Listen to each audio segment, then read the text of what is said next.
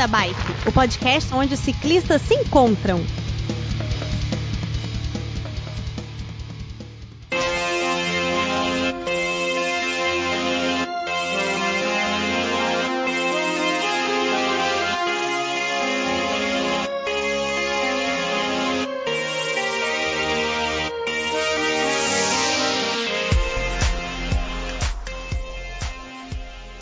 Queridos ouvintes do Beco da Bike, quem fala aqui com vocês é o Werther de Vila Velha Espírito Santo. Estamos de volta com mais um episódio do Beco da Bike e hoje vamos falar um pouco sobre o DH, o Downhill.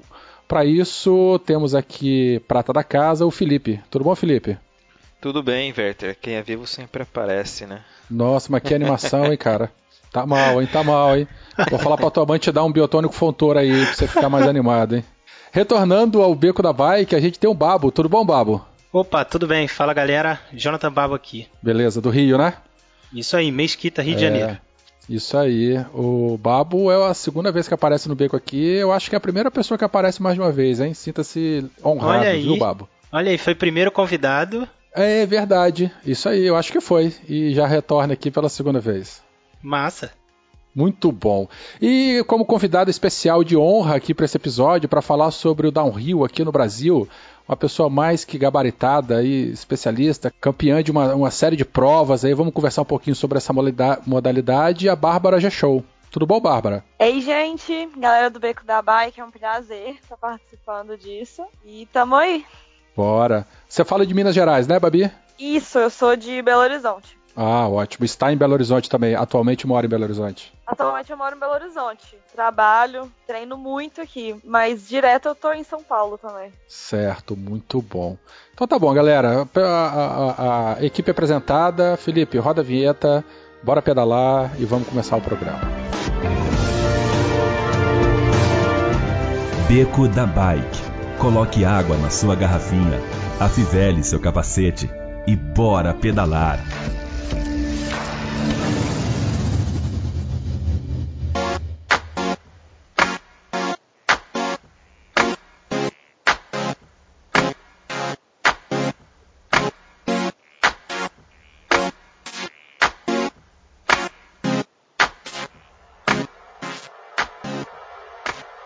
Fabi, é, seja bem-vindo ao Beco da Bike.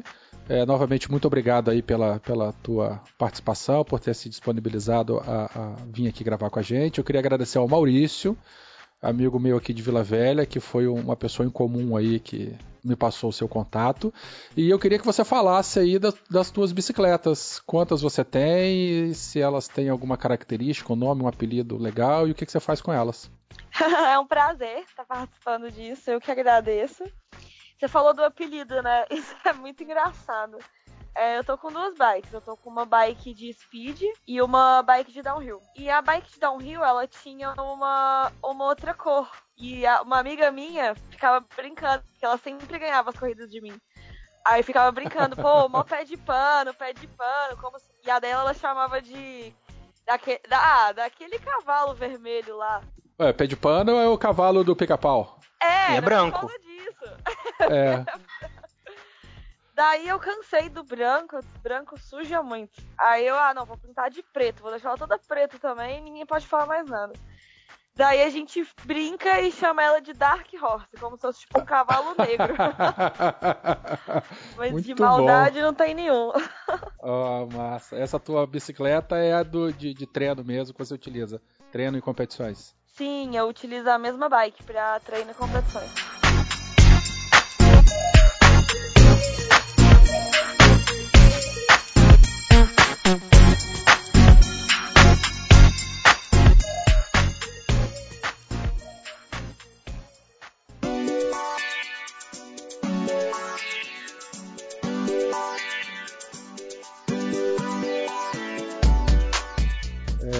Galera, é, as bicicletas da, da Babi devidamente apresentadas, vamos começar o nosso assunto.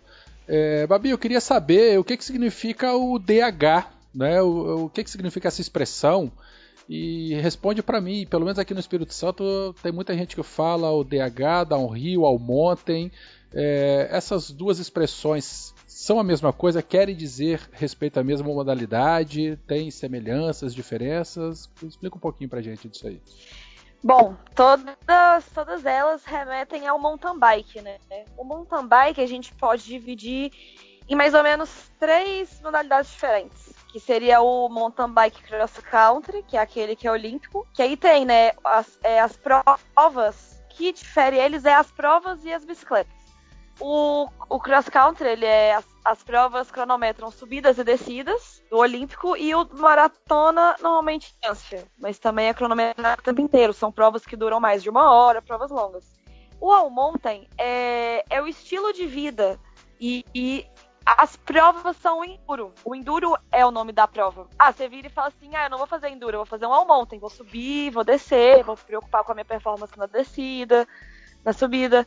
Só que são coisas um pouco separadas. O enduro, ele consiste em deslocamentos especiais. Você precisa ter a resistência que o cross country tem, porque você precisa conseguir subir, mas o seu tempo de subida ele, ele não conta. Só conta ah, o seu é tempo só, de é descida. É só a, a, soma do, do menor tempo de descida das, das diferentes etapas aí do circuito, do local. Sim, assim? exatamente. O enduro é a quantidade de a quantidade de especiais ela varia de acordo com cada prova. Normalmente umas de 3 a 5. E as especiais são os, os estágios cronometrados, onde o tempo vale. E aí é a mesma base do downhill, é quem faz em menor tempo. E esses trechos, eles consistem na sua maior parte por descida, mas também pode ter uma subida ou um plano para testar a resistência do, dos pilotos. E o downhill é só descida. Você sobe de carro, de lift só desce. Só que as pistas de downhill normalmente são construídas. Tem saltos. A técnica é um pouco diferente dessa questão dos saltos. E também é que faz o menor tempo. Ótimo. E você é praticante tanto de enduro quanto de downhill? Ou, ou você é mais focado em, em alguma? eu não assumi muito enduro ainda não, mas a gente corre. Entendi. Mas sim, ano, ano que vem eu pretendo focar bastante no enduro também. E eu acredito que dê para conciliar as, as duas provas. Ótimo. É, você falou que você não focou tanto ainda no, no, no enduro, é, mas assim, as bicicletas são diferentes, por exemplo. A mesma, a mesma bike sua que você faz, pratica o downhill, você poderia praticar o enduro?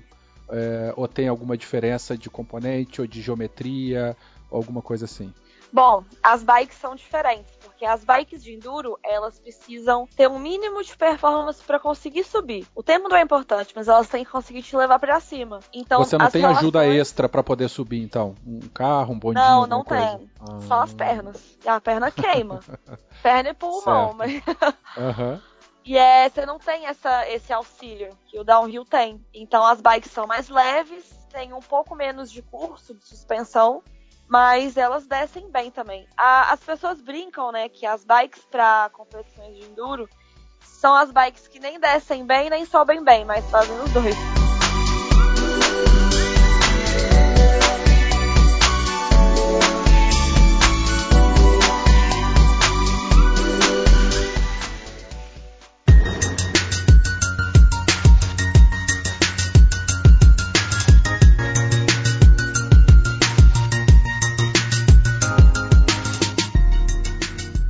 Sobre a subida, né, que você estava falando a respeito de, de, da diferença das modalidades e, e, que no downhill é só contagem do tempo de descida das etapas. E aí eu ia perguntar se sobe de carro, sobe com algum outro veículo e tudo mais, porque as bikes são bem pesadas, né? Full suspension e tal, então elas são mais pesadas do que o comum. Aí me veio outra pergunta à cabeça. As de enduro, elas normalmente são hardtail ou são as são full suspension também? Então, as bikes de enduro também são full suspension, são a, é a suspensão dianteira e a suspensão traseira. Ela tem menos curso que a de downhill, mas mas a traseira, por exemplo, a maior, todas de enduro, eu vou te falar que assim, 99,9% são suspensão a ar. Então, quando você pedala, ela não rouba muito a pedalada sua. Você vê algumas bikes de downhill com suspensão a ar, mas a maioria é mola. É um pouco mais sensível à mola. O funcionamento delas é um pouco diferente. Aí, no então, caso. essa bike te, te dá mais facilidade para subir. O, ah, a, mas... a, suspensão a mola ela é mais pesada do que a ar, não é isso? A suspensão, sim, mas o peso não é o maior problema. É, a É porque nós é estamos o falando só de descida também, né? Mas nós estamos falando no downhill, o que mais importa é a descida. Então, se você tiver uma suspensão mais leve ou mais pesada, não, não vai fazer tanta diferença, não é isso? É, Ou tô enganado? quanto, quanto mais leve a bike, melhor fica. Pra descer também? Mas pra descer também. Pensa só, é menos peso pra você fazer força. Mas uma bike mais pesada, ela não pega mais velocidade? Eu vou te falar que assim, os pilotos de Copa do Mundo, igual o próprio Greg Minar, que é um cara que tem mais de altura, ele é totalmente sistemático com peso e tudo que ele pode fazer pra tirar peso da bike, ele tira. Principalmente os, os componentes que, que rodam, como as rodas, o pé de vela. Esses componentes que tem essa rotação, quanto mais leves eles são, melhor é, você faz menos força para fazer eles render. Você falou há, há alguns poucos minutos atrás da questão do curso, né? Ah, o curso é maior, o curso é menor. Nós temos ouvintes aqui que estão começando ainda, ou que não têm tanto conhecimento técnico de, de partes, enfim, de componentes de bicicleta.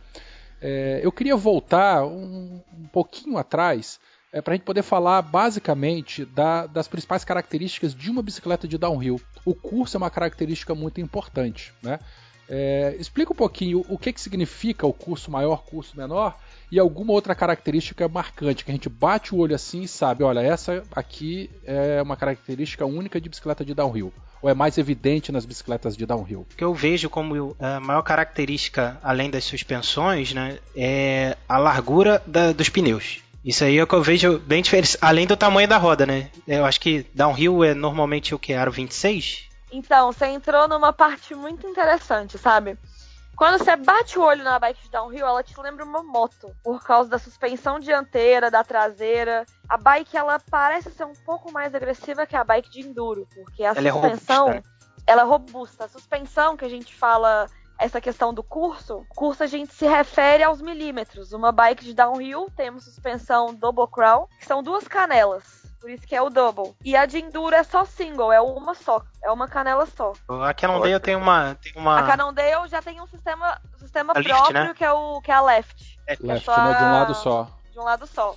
bem tem legal duas até. canelas, as duas bikes, mas a de downhill a canela ainda é prolongada. Ela é um ela ainda é diferente. E Ela tem um curso mais alto, sei não, diferente em outro aspecto. Sim, sim. É, a bike downhill, elas têm 200, e- 203 milímetros. As de enduro variam entre 140, 145, até algumas que são 180. Pô, já é muito maior do que é normal. Esses milímetros é aquela parte da suspensão que a gente olha, né? Que é o curso, é aquilo que fica trabalhando para cima e para baixo quando a gente vê uma bicicleta dessa funcionando. Exatamente. E 140 milímetros já é bem mais do que a média dessas suspensões normais de entrada, né? Sim, essas de, às vezes, de entrada dos cross countries, do mountain bike, elas elas variam entre 110, 130. É, A minha tem Porque 110. Exatamente, a suspensão vai muito do que você quer também como performance. Uhum. Porque tem muitos pilotos, muitos atletas, assim, as pessoas que pedalam. Eu acho que pra mim todo mundo que pedala já é atleta em si. Eu concordo. E lógico, aí a gente aí pode ser atleta amador, mas só de fazer isso já é um atleta. Atleta ocasional é um bom termo. Exato. É, isso aí. É, Elas. ah, Tem gente que tá mais preocupada em subir do que descer. Então, quanto menos suspensão, melhor pra subir, né? E aí você falou uma coisa sobre os pneus e os tamanhos das rodas. Hoje em dia, as bikes de downhill, a maioria já é 27,5. Hum. Nas Copas do Mundo, eles estão testando alguns modelos do aro 29. Caramba. Aí fica Mas quase não é utilizado então o Aro 29 no downhill. Não, não, ainda é totalmente novo, eles estão fazendo protótipos. Agora a bike 27,5, eu andei em uma bike de Aro 26 downhill e uma de Aro 27,5. Eu prefiro a de 27,5. Você não perde agilidade e a bike passa muito melhor em buraco. E você já teve oportunidade de testar a 29 ou ainda não? Não, ainda não. Mas, ah, eu tenho 1,5 põe um metro e meio de altura. Tá, um pouco mais, eu tenho tipo 1,60. Imagina eu na 29, eu não dou nem pé. Na 27,5 eu já não dou pé. Na 29, então, nem se fala. Mas eu ainda sei um jeito mais fácil de, de identificar uma bicicleta de downhill.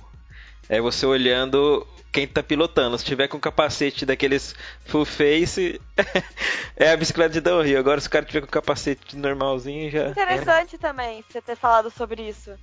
Porque hoje é, o Enduro, a competição, você é obrigado a descer de capacete fechado. Então, muitas pessoas, para não ter que ficar subindo com dois capacetes, um aberto e um fechado, você é, tem outras opções. Você pode subir só com o capacete fechado. E várias marcas fazem. já estão adaptando capacetes, capacetes fechados para o Enduro. Para você ter essa praticidade de usar um capacete só. É, mas como é que seria uma, uma adaptação dessa? Um capacete fechado para descida e para subida você usar o mesmo capacete? Bom, temos marcas que fazem capacetes com queixeiras removíveis. Temos marcas, por exemplo, se assim, eu vou falar da Fox, que é um dos meus patrocinadores, a Fox lançou um capacete que ele. Essa parte da queixeira é furada, ela é vazada. Tem a mesma proteção que um fechado, só que ele também é mais leve. Ela tem a estrutura, e as marcas né? estão cada vez mais trabalhando nisso. É. É, vocês usam muito pedal plataforma, né? Que a gente vê aí também uma característica de, de de bicicleta de downhill é plataforma. Isso é consenso ou tem gente que utiliza clipe também no downhill? Ou não? Essa pergunta é mais comum do que você imagina. Ai, que bom. Então Juro. me responde, porque eu não sei a resposta porque não. é uma coisa, é muito pessoal. É muito pessoal. Eu gosto de usar clipe. Eu acho que 80, 90% usam clipe. É, eu, eu sinto mais fácil, porque o pé não solta, pra mim pula é mais fácil, eu prefiro. Agora tem pilotos que sempre vão estar andando de pedal flat, que é esse pedal que o pé não fica grudado.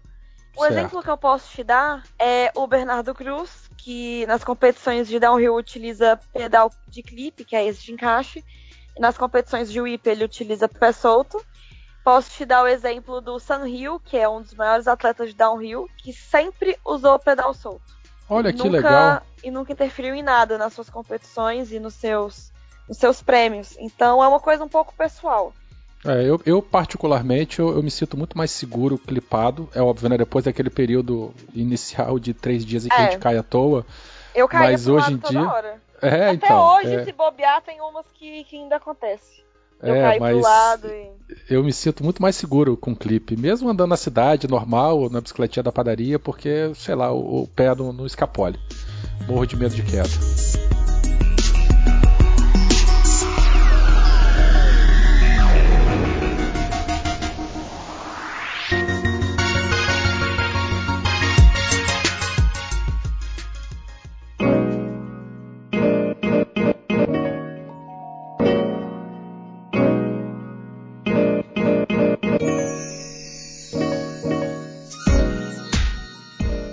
Comentou, você começou a comentar aí de, de, de colegas aí, de competidores, competições. É, a gente podia falar um pouquinho sobre isso aí. Né? Você tem várias participações aí. Você começou a, a competir mesmo por volta de o que? 2011 você já tinha alguns títulos aí brasileiros, não já tinha? Eu eu sempre gostei de participar de corrida, desde que eu comecei a andar. É, como atleta profissional, é, desde 2000 e... Putz, que aperto agora falar. Acho que é, dois, é 2014. Como atleta profissional, 2014, 15, 16 e agora 17. Mas eu já participava de umas competições antes. Massa. Eu, quando vejo competição de downhill, quando eu ouço falar, a, a primeira coisa que me vem à mente, eu, é óbvio que o downhill é muito mais do que isso, eu tô fazendo um, um, comentário bastante inocente também, mas me vem muito à mente aquela competição das escadarias de Santos. Que, que coisa insana que é aquele negócio. Você já participou de lá também algumas vezes, né? A escadaria de Santos é um ponto fora da curva, né? Vou, vou ser sincera.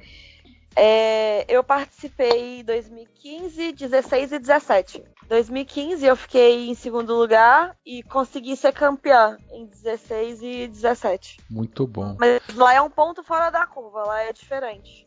E como vocês fazem para treinar essas escadarias? Eles disponibilizam o local antes ou é ir treinando em outros lugares para treinar descer a escada? Como que é?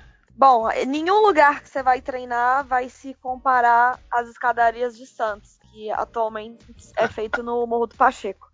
É extremamente inclinado, é apertado e não dá para treinar lá antes. Você treina sexta, sábado e domingo e os treinos são rápidos e curtos porque é dentro de uma comunidade. E as pessoas de lá têm o dia a dia delas, né? Então também não é certo a gente ficar atrapalhando tanto. E eles sempre recebem a gente com muito carinho. Você já participou de alguma das. Da, da, não sei se como é que é o nome, se é Copa das Favelas de Downhill, daqui do Rio? Não tem uma competição dessa também?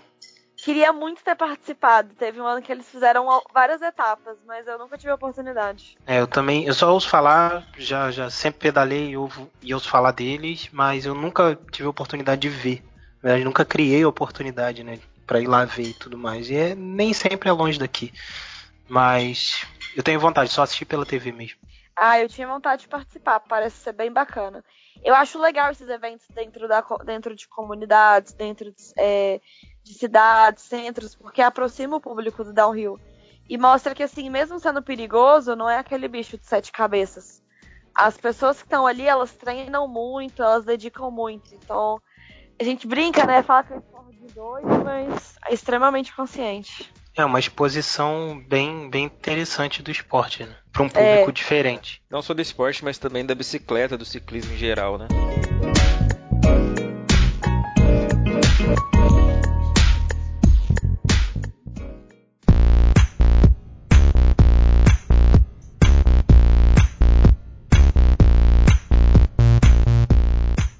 Bom, falando ainda de, de competições, é, existe a, a, a, sua modalidade downhill, ela é uma competição individual, não é isso? É você com a bicicleta e, a ladeira lá embaixo. Existe alguma modalidade, submodalidade, alguma coisa que tenha trabalho em equipe dentro do downhill ou, ou não? Não, downhill não. Downhill é só individual. É você contra você mesmo e contra o relógio. E aqui no Brasil, é, você teve a oportunidade de participar, né, gravar, um, produzir um programa lá da, da, Globo, né, o Brasil de Bike e tal, em que você é, rodou aí vários pontos aí do Brasil. É, eu queria que você falasse um pouquinho do, do, do, desse, do programa, algum, algum episódio, algum local que você gostou mais, que você que, assim, se você tivesse que escolher um, né, qual, qual seria o, o, o melhor point em que você é, fez o downhill e por quê? Bom, o Brasil de Bike foi uma oportunidade incrível. Eu filmei junto com a Patrícia Loureiro, é, num trabalho junto com o canal Off e a KN Produções. E foi uma oportunidade incrível, porque a gente pôde mostrar para as pessoas que tanto o mountain quanto o enduro, quanto downhill, o próprio mountain bike, que ele pode ser acessível. Que é igual eu falei, não é aquele bicho de, de sete cabeças, sabe? E a gente foi em vários lugares incríveis, com pessoas incríveis. Agora, eu sou suspeita para falar, lógico.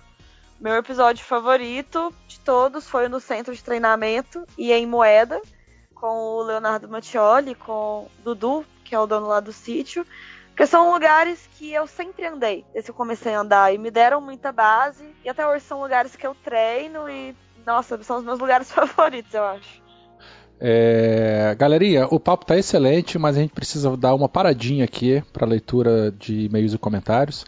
Vamos aproveitar que tem uma sombra aqui do lado, vamos tomar uma água e a gente continua daqui a pouquinho.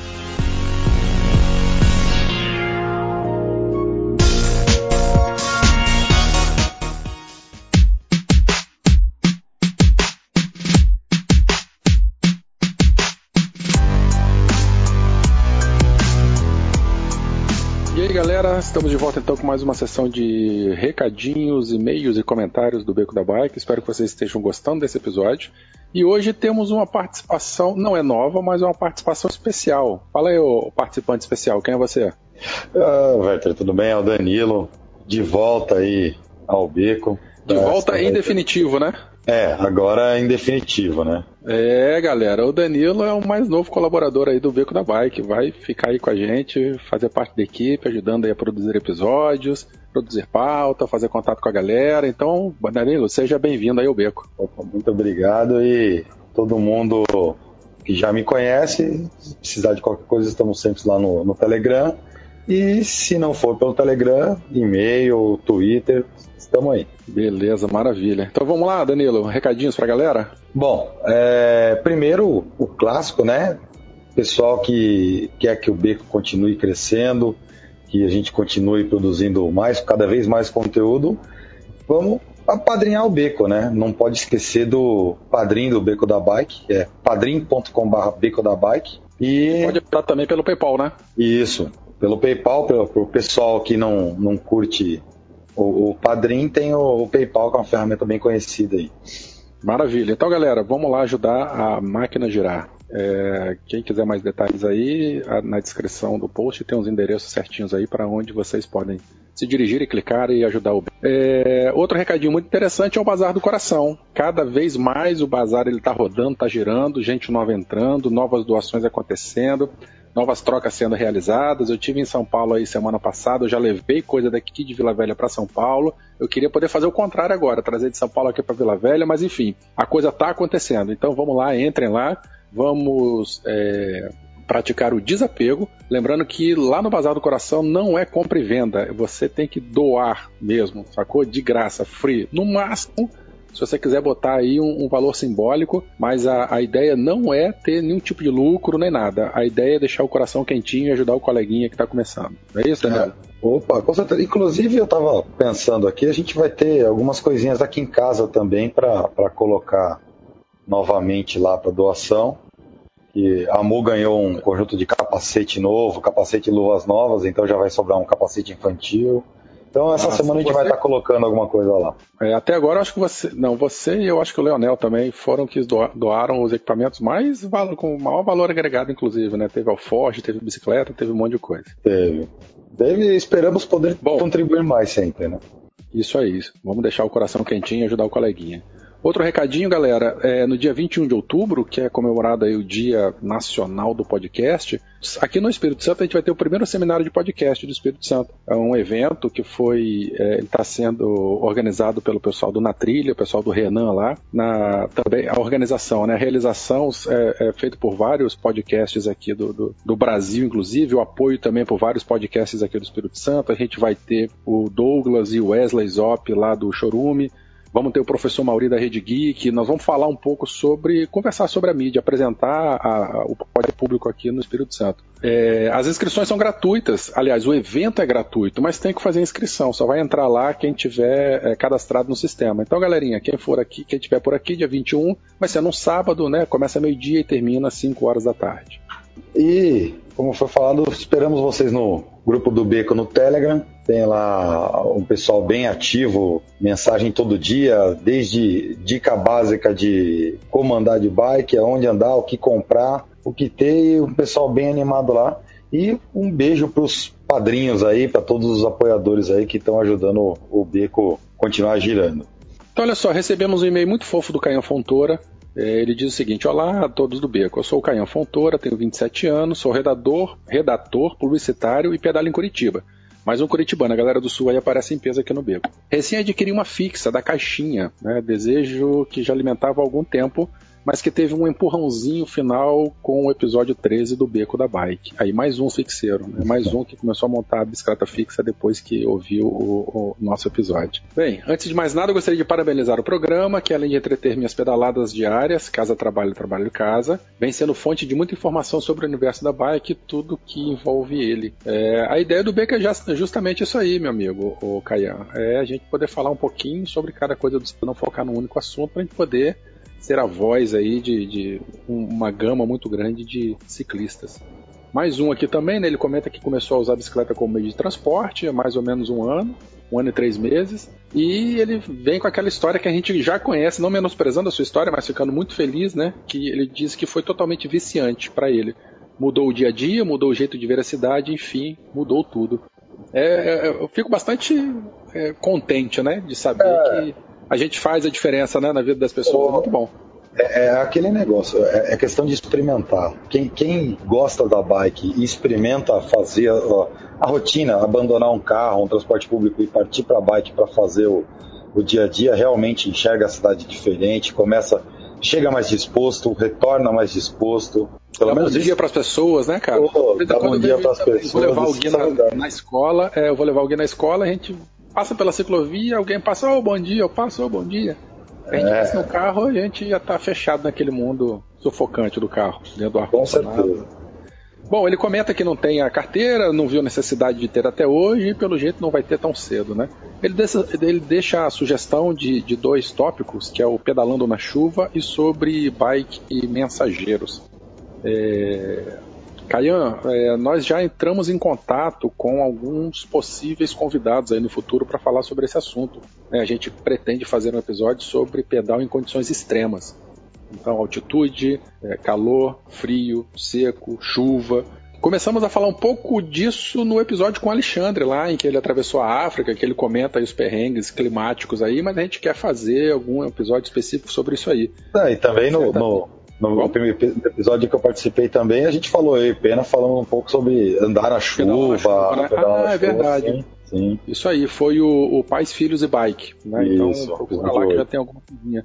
E sobre o bike courier ou bike messengers, né, os mensageiros de bicicleta, também já entramos em contato com uma empresa aí e quem sabe a gente consegue. Quem sabe não, né? Nós iremos produzir um, episódio para falar um pouquinho sobre esse mundo aí que nos cerca. É, ele fala também de um, de um aplicativo de entrega aqui, é, que ele chegou, começou a fazer entregas por, por esse aplicativo novo. É, e que conseguiu ganhar um dinheiro e tal, mas está judiando muito da bike, por isso ele quer saber as precauções sobre pedalar na chuva. Assim, e pode ficar tranquilo, Caio, que vai, vai haver um episódio sim para atender aí essa demanda aí de manutenção da bike depois de chuva. Não só da bike, né? Do ciclista também, né, velho? Como? Não só da bike, do ciclista também, né? Porque depois do, do, do um pé d'água tem que estar apresentável. Isso aí, tem que estar tá apresentável e não pode ficar doente. Vamos lá, agora na sequência tem um, próximo. um do Arthur Paiva. Fala galera do Beco da Bike, tudo bom? Meu nome é Arthur, tenho 25 anos e sou estudante de ciência da computação aqui do Rio de Janeiro. Ó, mais um carioca aí também. Na última terça-feira comprei duas bikes, uma para mim e outra oh. para a esposa. Ó, é, eu conheço essa história, hein? Cara. É, a família toda, hein? É, eu conheço essa história, hein? Nós não andávamos de bicicleta há mais de 10 anos, sem nenhum exagero. E quando criança, sempre andei de bicicleta para cima e para baixo no meu bairro e acabei tendo que me desfazer da minha bike. Hoje tive que resolver umas coisas perto de casa e resolvi ir com a magrela. E a sensação de estar de novo com uma bicicleta foi algo inexplicável de tão bom. Ah, eu conheço, eu conheço essa sensação, hein? Mesmo andando pelas ruas aqui do Recreio dos Bandeirantes, que é um trânsito bem frenético eu conheço bem o Rio e, e eu sei o que ele está falando. É, e a sensação, então, nem se fala, né? Resolvi escrever para vocês para agradecer a todo o incentivo que vocês dão para pessoas voltarem ou começarem a andar de bicicleta. Sempre ouço o programa de vocês e ficava com essa vontade de voltar com a minha magrela. Obrigado a todos e parabéns pelo excelente trabalho de vocês. Abraço. Parabéns nós damos a você pela iniciativa de voltar a andar de bike, comprar já é para a esposa, né? Que é, esse é o objetivo do Beco, é mostrar e que. Você é do Rio de Janeiro, Arthur, então, ó, é, lá, lá no, no, Telegram tem uma galera do Rio aí também, cara. Entra lá, conversa com a gente, marca pedal é, de você, com a tua esposa também, pra vocês poderem pedalar. E pra essa animação continuar aí pra sempre. Sim, tem. tem o Telegram Bem-vindo tem, tem bastante gente do Rio lá. É verdade. Tem, tem bastante gente. Que tal fazer uma, um, um, encontro relâmpago, né, do, do Beco lá no Rio? Vai lá, uhum. faz lá e mostra pra gente. É, eu queria é, terminar essa leitura de e-mails com uma, uma mensagem, sei lá, tocar no assunto muito desagradável que aconteceu hoje, domingo.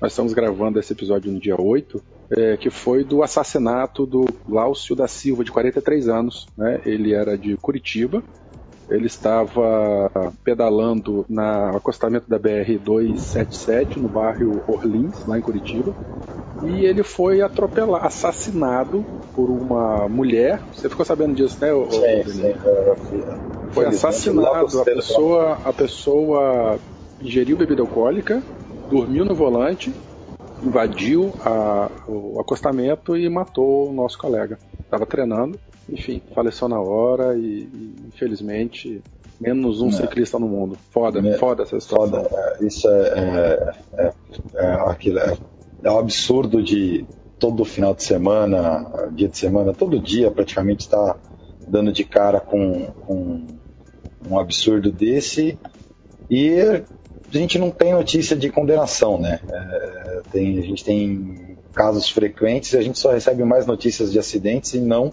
de condenação, de nenhuma condenação exemplar. E que a gente tem lei para isso. Quando, né? né? A gente tem leis para isso, o que elas precisam só é ser cumpridas, né? Pior de tudo, né? A, a, motorista era uma mulher, ela estava com sinais de embriaguez, ela confessou que ingeriu bebida alcoólica, mas é, ela não, ela se negou a fazer o teste do bafômetro. Então, é. o que, que vai acontecer com ela? Muito pouca coisa frente à tragédia que ela causou para uma família, enfim. Então fica as nossas condolências para os pais, para os irmãos, os parentes diretos. Mas vamos em frente, nós não vamos nos esmoecer, vamos estar nas vias, nas estradas, nas ruas, não é, velho? Ocupar, né? Vamos ocupar o que é nosso. Sim, com certeza. Tá bom, galera, já falamos demais, Danilo. Bem-vindo aí finalmente, em definitivo, pro Beco da Bike. Bora continuar com o episódio? Bora, bora lá. Tá bom, um abraço, galera. Tchau, tchau. Um abraço, galera.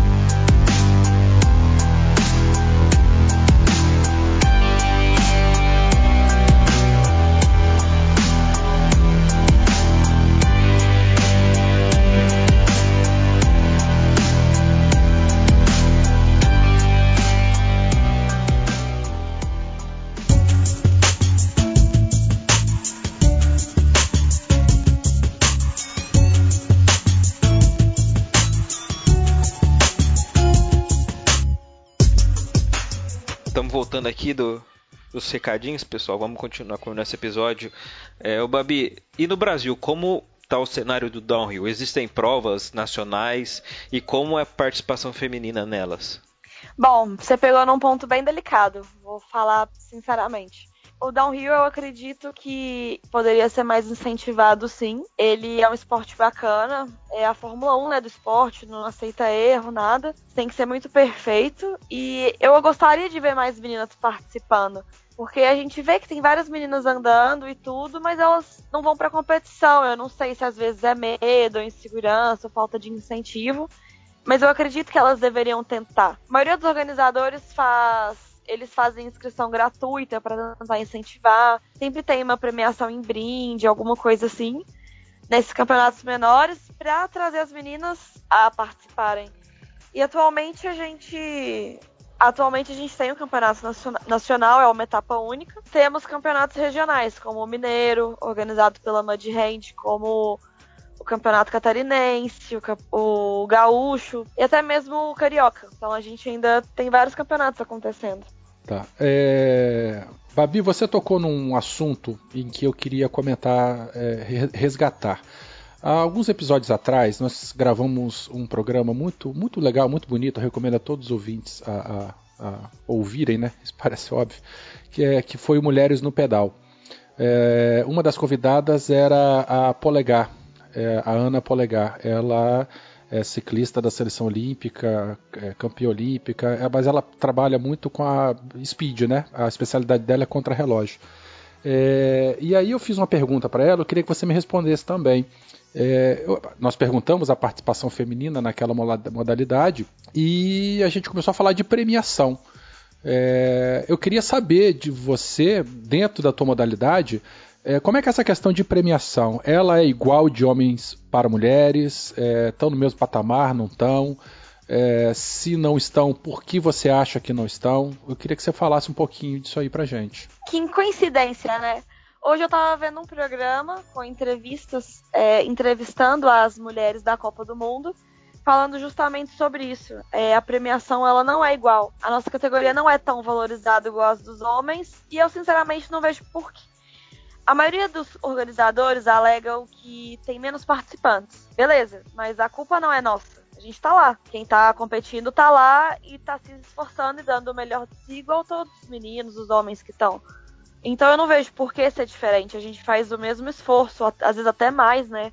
A gente treina também, dedica, e eu acho que as premiações tinham que ser iguais é a mesma pista para todo mundo. Por que ser diferente a premiação? Exato. É, é, é não dá para entender, né, nos dias de hoje, porque, bom, nunca daria para entender uma situação dessas, né? É, é um ponto bem complicado, porque assim, eu vejo que a quantidade de mulheres no pedal, no ciclismo, tem aumentado.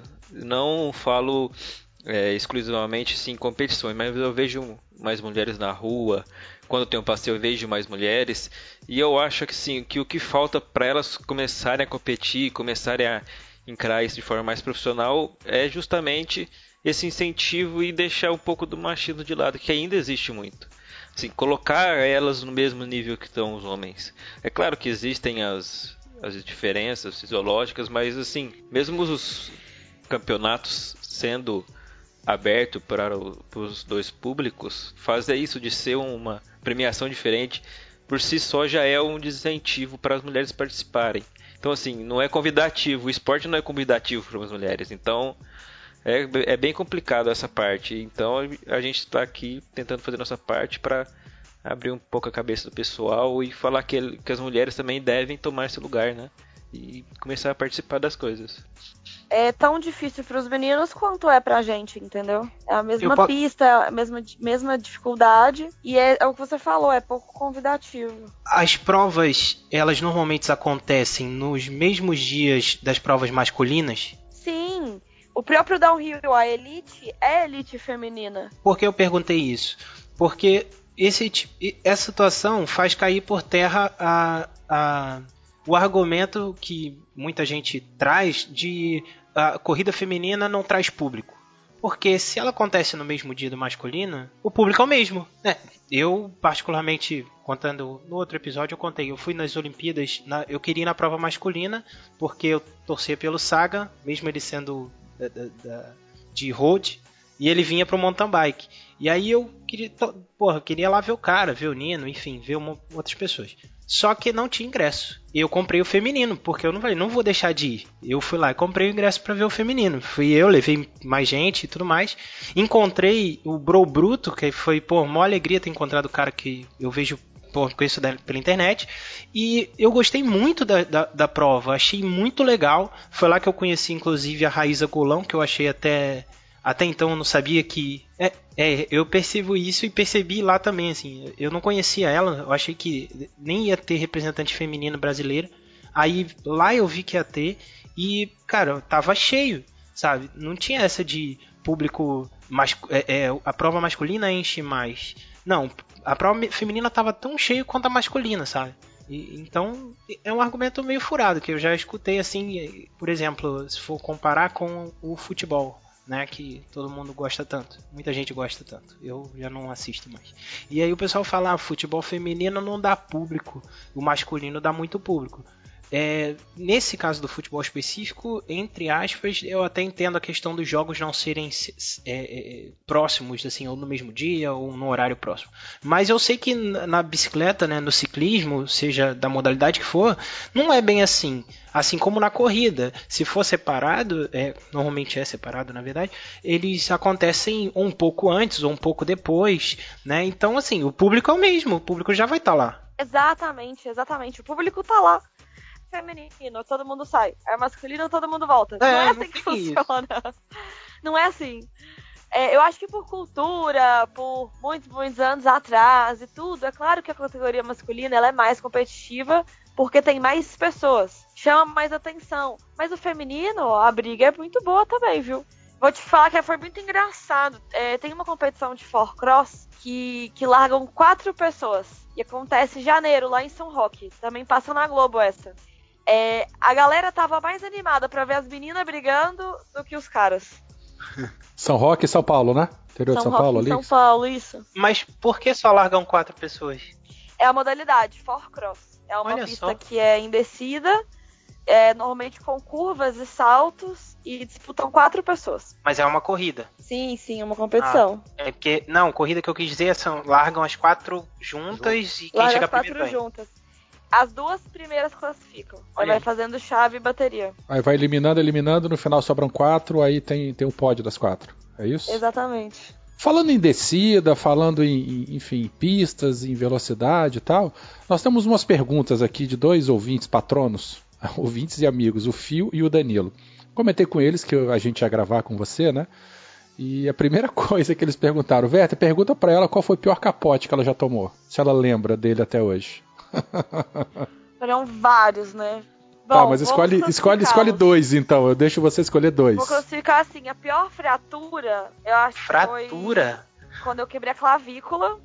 Que eu tive. Eu fiz uma cirurgia, ela quebrou em quatro pedaços. Eu fiz uma cirurgia, a placa soltou, tive que fazer outra cirurgia e fazer um enxerto. Um osso Mas você é daquelas mulheres que tem coleção assim, tipo, é, braço, três, clavícula, tal, dedo, É daquelas que não joelho. passa na roleta do banco. Mais ou menos. Ah, já rompi ligamento do joelho, já quebrei dedo, já quebrei punho, já quebrei a clavícula duas vezes, mas supera. Agora o capote. Ah, não Isso aí, sei gente, de- supera, de dor vocês ouviram. difícil, né?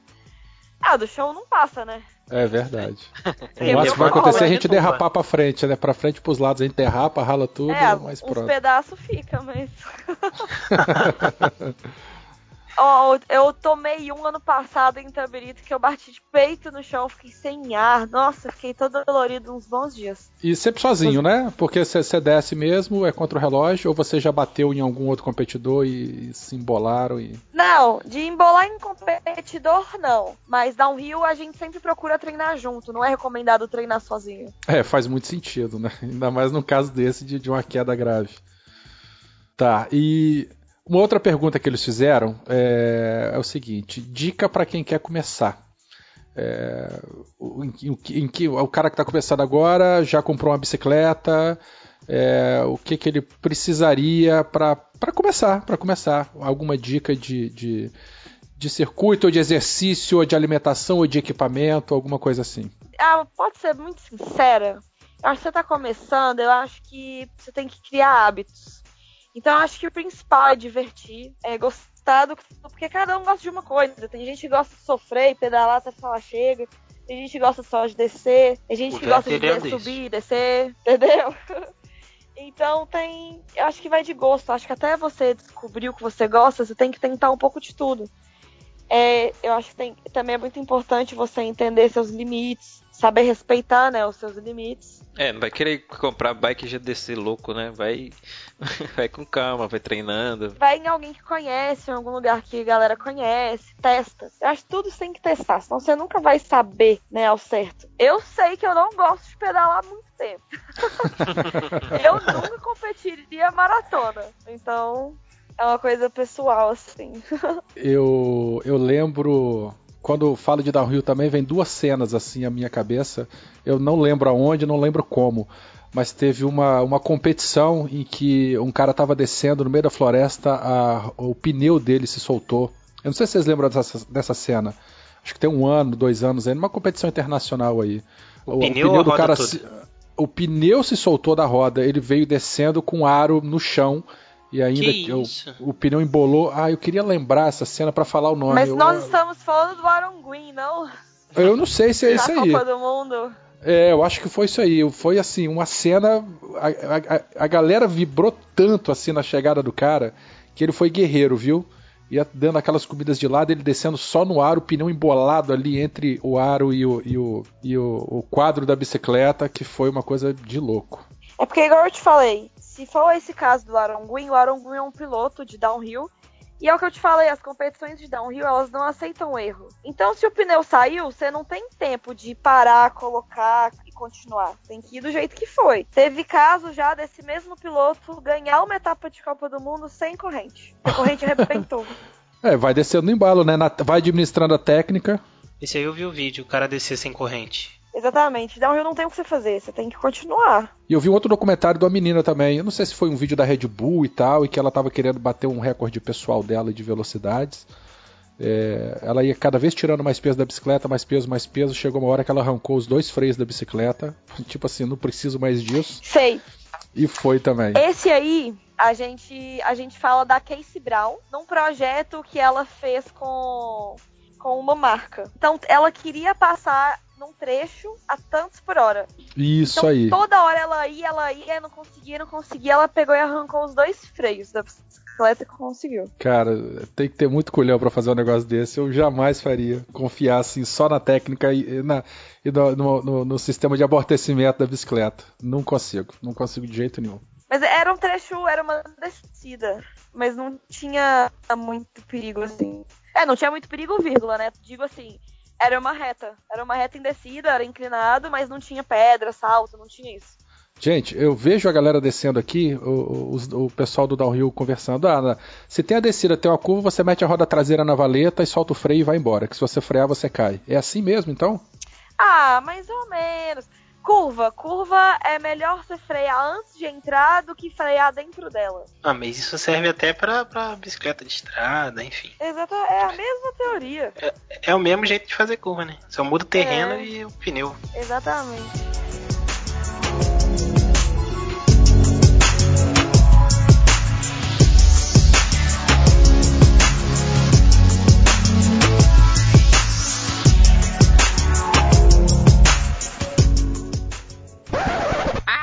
Esses meninos, esses meninos ficam atacando em mim.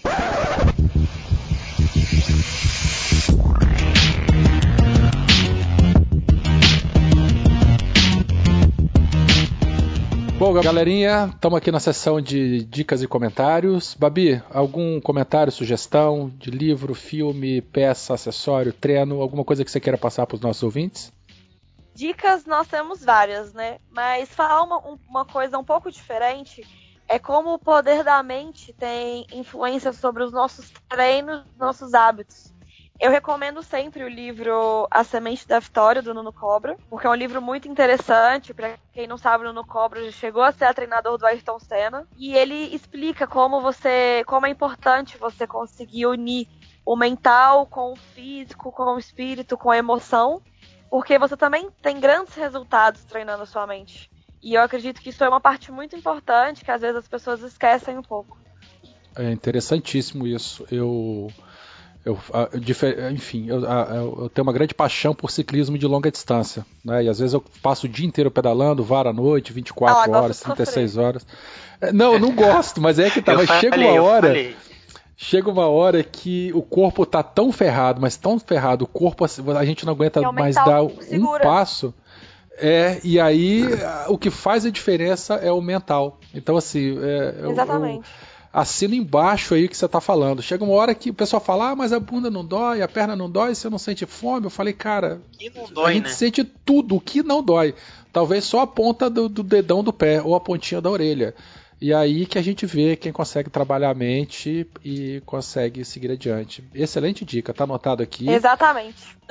É, tá anotado e, e vamos colocar a referência desse livro aqui na, na- na postagem para os ouvintes poderem, enfim, se inteirar e, e comprar esse livro aí também.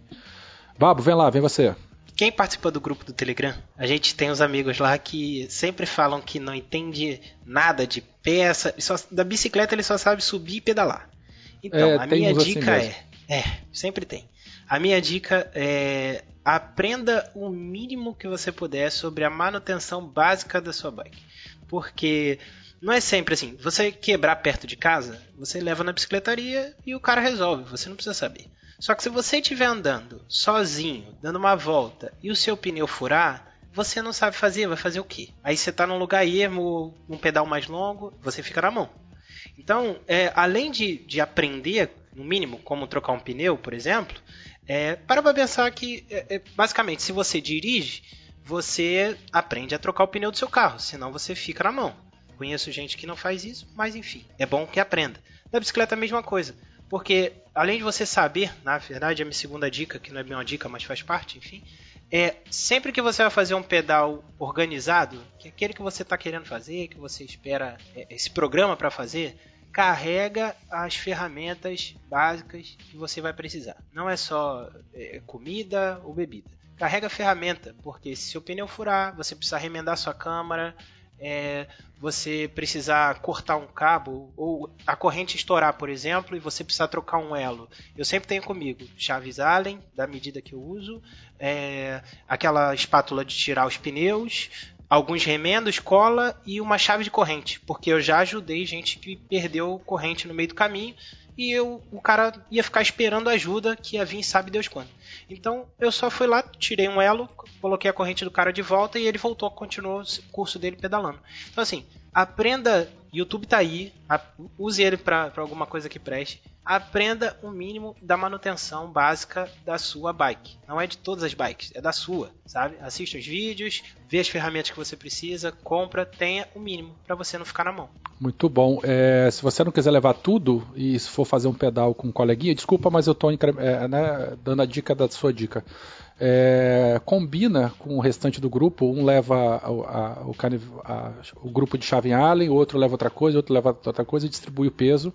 Mas aí, pelo menos para o grupo, para que no grupo tenha né, um pouco de cada ferramenta e para todo mundo ficar feliz e legal. É, nos meus grupos, normalmente sou eu o cara que leva tudo. ah, então, mas você sempre que se ferra, então. Tem que dividir o peso com a galera. Felipe, você, Felipe?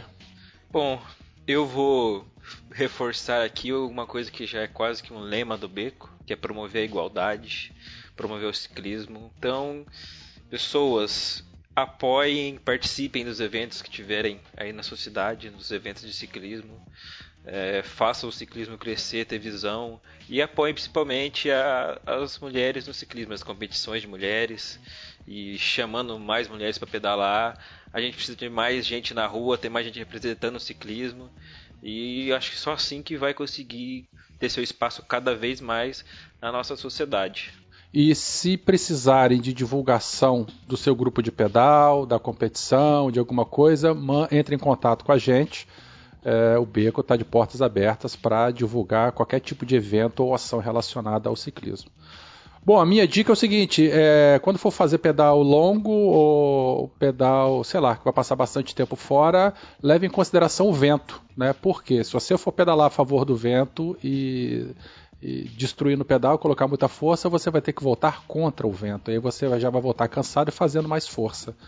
Então, pondere o seu gasto de energia, a distância do pedal e o vento. A gente não vê ele, mas a gente sente. E pedalar contra o vento na volta do pedal é bastante cansativo em alguns casos. Babi, você quer deixar algum contato onde as pessoas te achem, seu Instagram, seu Facebook? Como eles podem te achar? quiser mandar um recado, um beijo pro patrocinador também, agora é a tua hora de fazer a tua propaganda. Liberado. Eu gostaria muito de agradecer a oportunidade de participar desse programa. Quanto mais a gente puder divulgar o mountain bike e mostrar que ele que todo mundo pode praticar, é, melhor é. Ah, quem quiser me achar, saber um pouco mais da minha vida, da minha rotina, dos meus treinos, pode me achar no Instagram. É arroba babi.dh. E queria mandar um beijo para todo mundo que, que, assim como eu, gosta muito de mountain bike, de bike em si. E respira isso, né? Vive isso. E um agradecimento muito grande a vocês por ter participado disso. A gente que agradece a sua participação. E pode ter certeza que a gente chama algum outro dia aí pra gente poder conversar um pouquinho mais. Ah, eu vou adorar. então tá bom. Falou. Vamos dar um tchau para os ouvintes aqui. Tchau, galera. Um beijo. Tchau, galera. tchau. tchau. Valeu, galera.